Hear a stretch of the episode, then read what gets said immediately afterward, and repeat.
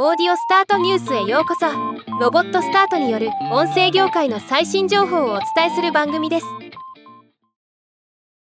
ムーンクリエイティブラボが運営する学びに特化した音声メディアブックスにて熟達論著者で元陸上選手の為末大さんが語る為末大の人間探求トークエピソード6土井善晴編が配信開始となりました。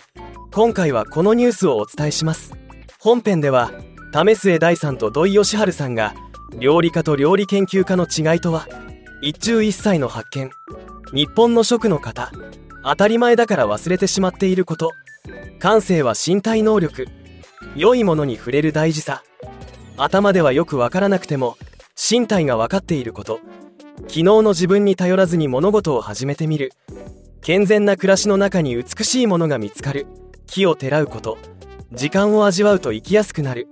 欧米人と比べた時の日本人の強みなど料理と日常生活の大切さについて1時間対談が行われるというものではまた。